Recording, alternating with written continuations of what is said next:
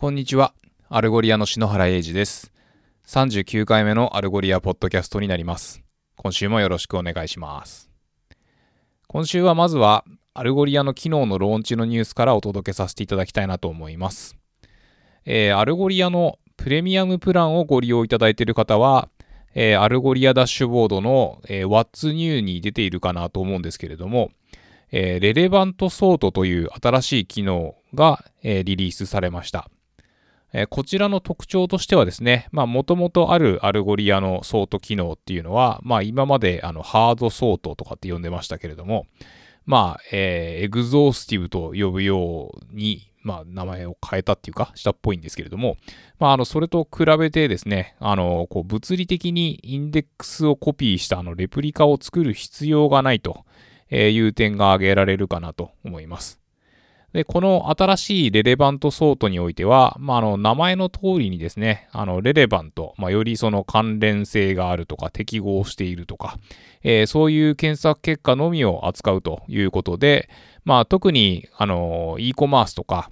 えーマーケットプレイスとか、まあ、あと、そのメディアコンテンツのディスカバリーとかっていうのに、まあ、より良い体験を、えー提供できるようなものとなっているかなと思います。で、あの、裏側ではですね、えー元のインデックスのデータとコンフィギュレーションを再利用な形になっているので、まあ、あの、レプリカを作る必要がないというわけなんですけれども、まあ、あの、そういった理由もあってですね、この、えーバーチャルな、えーレプリカは、え例えば、あの、サーチャブルアトリビュートの追加とか変更とかっていうのが、まあ、できないわけなんですけど、まあ、あの、その代わりですね、あの、レレバントソート用のアトリビュートを設定する、まあ、メニューが、えーまず、ダッシュボードの中にこう追加されてたりとか、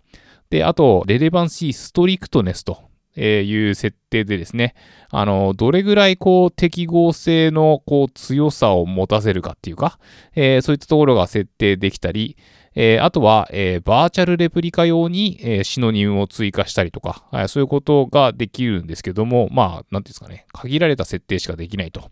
いうところで、まあ、あくまでもそのプライマリーの、えーインデックスの設定を継承するというような位置づけでございます。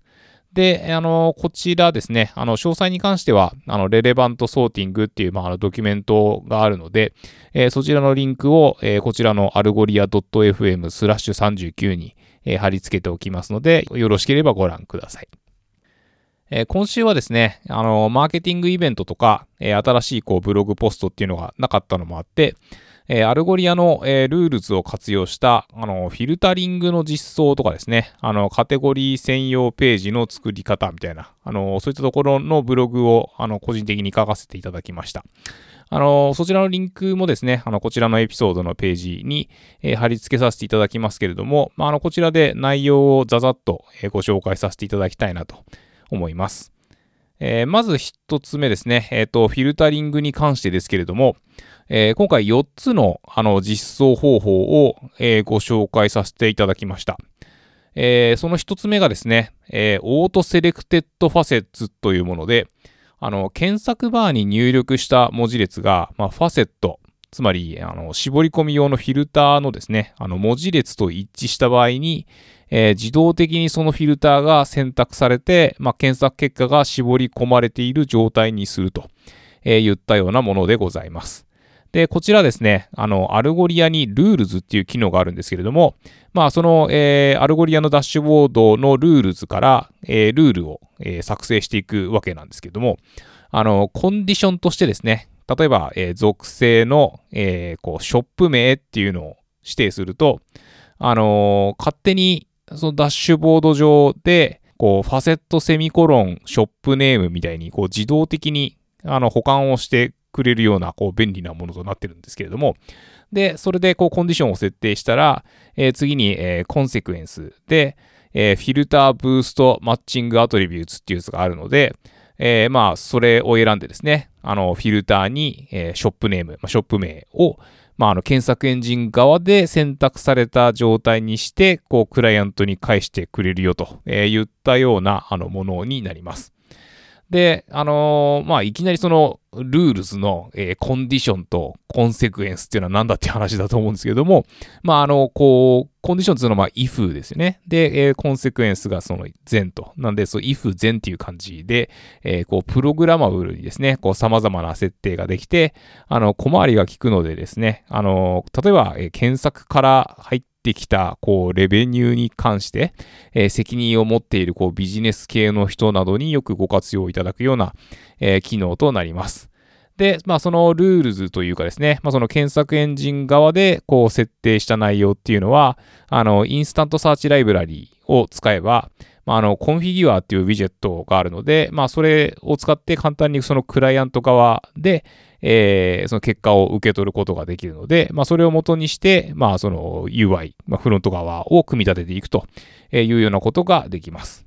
で、例えば、あの、マーケットプレイスとかで、こう、ものすごい数のショップがあったときに、まあ、そのショップ名を、えー、検索バーに入れて、えー、検索した場合とかっていうのはすごいこう便利なんじゃないかなと思います。あの、こう、例えば左側に、あの、ショップ名で、こう、絞り込みのフィルターがあるとしても、あの、全部それをこう、表示させて切るところっていうのも、あの、スペース的に難しいと思いますし、まあ、もちろんなんかこう、そういったところの、あの、部分的にその検索バーをそこに配置することもできると思うんですけど、まあ、そのユーザーからすると、まあ、ちょっとかったるいっていうか、まあ、その一番大きい、あの、デンとあるサーチバーに、そのショップ名を入れたら、もう自動的にそれで絞り込まれるっていうのは、まあ、あの、いいアイディアなんじゃないかなというふうに思います。で、二つ目の、えー、フィルタリングはですね、えー、ダイナミックファセッツポジショニングというものがございまして、まあ、あの、こちらも、えー、 Rules を使いますけれども、あの、クライアント側にはですね、あの、 custom data っていう、こう、仕掛けを使って、JSON の文字列を返すことで、まあ、あの、こう、ファセット、まあ、その絞り込みフィルターの、あの、表示順を入れ替えるみたいな、まあ、そういうものになります。えー、例えばですね、えー、検索バーに牛肉と、え、入力したら、まあ、それを、まあ、あの、コンディションにして、で、まあ、もともとは、その絞り込みリストが、例えば、えっと、左側に、左上にカテゴリーっていうのがあって、まあ、その下にショップ名っていうので、こう、並んでたとしたら、えー、まあ、コンセクエンスとして、えー、ショップ名、カテゴリーって、まあ、その順番をこう入れ替える旨を、えー、記載した JSON をこうクライアント側に返してあげることで、えー、まあ、表示順を変更することができますと。で、まあ、あの、実際に案件でですね、あの、お見かけしたことがあるのは、まあ、あの、普段は、えー、ジャンルとかカテゴリーとか、まあ、ブランドとか、まあ、そういうのがこう、リストとして並んでるけど、えー、例えば特定のスニーカーの名前が入力された時だけ、急に、あのー、25.5とか26.5とか、まあそういうこう、靴のサイズの絞り込みリストが、あの、一番上に出てきて、で、その下に、こう、値段で絞り込むみたいな、あの、そういう、こう、ウィジェットが出てくるような、あの、ウェブサイトを、まあ、見たことがあります。で、まあ、あの、検索エンジン側は、その Rules で、こう、if 全の設定を、まあ、するだけなので、まあ、あの、先ほどご紹介した auto selected facets とあんまり、あの、やることは変わんないんですけれども、あの、クライアント側の実装もですね、まあ、その、えー、検索エンジン側で、えー、指定された、まあ、あの JSON の内容によって、こう、表示順を変えるだけ、まあ、表示順だけじゃなくて、まあ、どのウィジェットをこう表示するかみたいな、そういうところもできるかもしれないですけれども、あの、まあ、腕に覚えのあるフロントエンジニアの方ならですね、こう、非常にこう、まあ、返ってくる JSON に従って、こう、UI 組み立てるみたいのは、あのー、まあ、直感的でかつ、その短期間で、あの、実装していただけるんじゃないかなというふうに思います。そして、えー、フィルタリングの3つ目、えー、レコメンデッドフィルターズという手法で、まあ、あの、あるカテゴリーが絞り込みリストの中でこう選択されたときに、あの、追加でこのフィルターも一緒にあのー、絞り込んでみたらどうですかみたいな、まあそういうこうボタンを出してあげることで、まあより、なんていうんですかね、購買が発生しやすいような、こう絞り込み行動に、え、ユーザーを誘導していくと、まあそういったような感じかなと思います。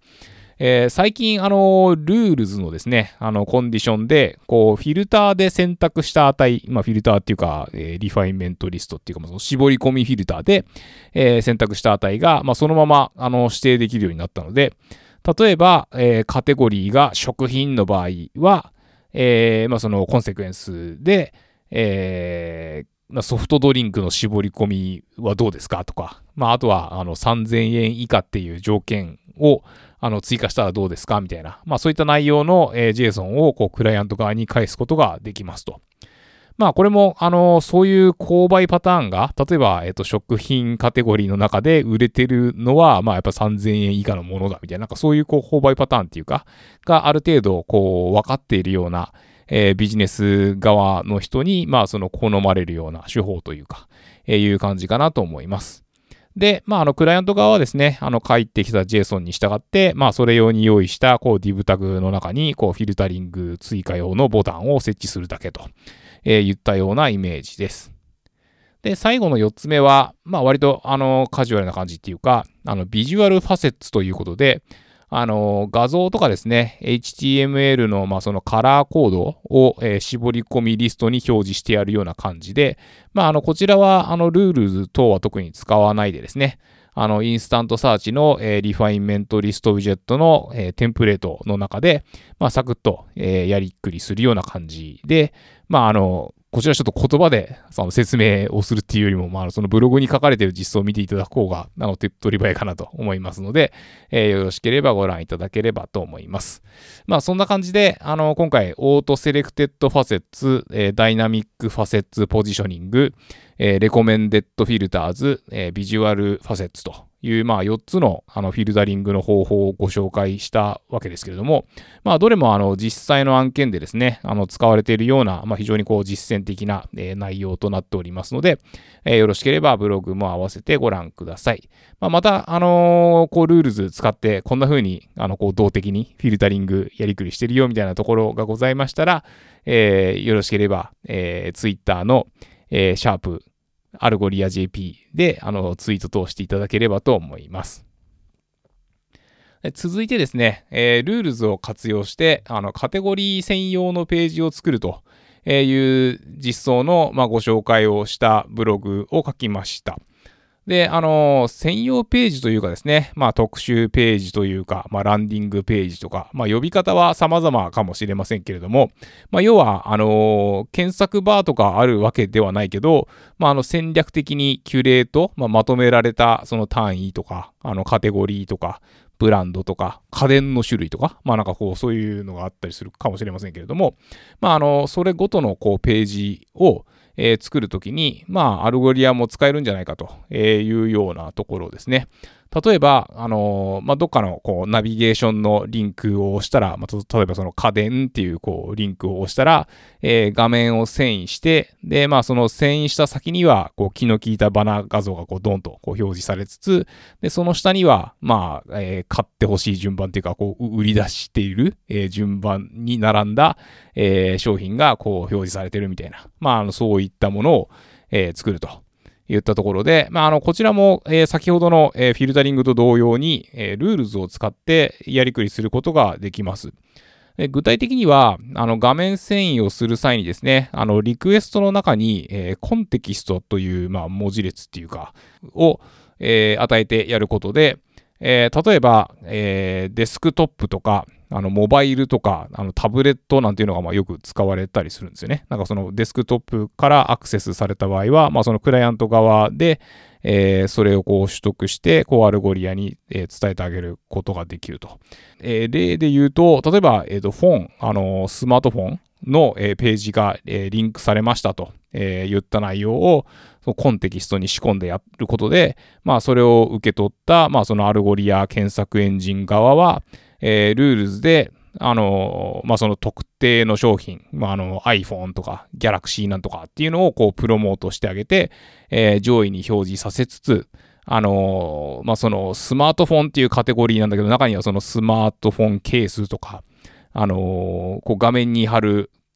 こう画面強化シートとか、えー、そういうのは、こう、下の方に、こう、 demote してあげると、えー、言ったような、あの、設定をしつつ、で、あと、まあ、あの、 Visual Editor っていうのが、まあ、あの、 Algolia のその Rules の中にあるので、えー、もうそのトップに出てくる3つは、ピンで固定した、あの、一番最新の、えー、iPhone とか Galaxy とかを、えー、表示するっていったようなことが、まあ、あの、コードを書かないで、えー、実現することができるわけなんですけれども、えー、それに加えてですね、あの、先ほどからご紹介している、まあ、そのカスタムデータっていう機構を使って、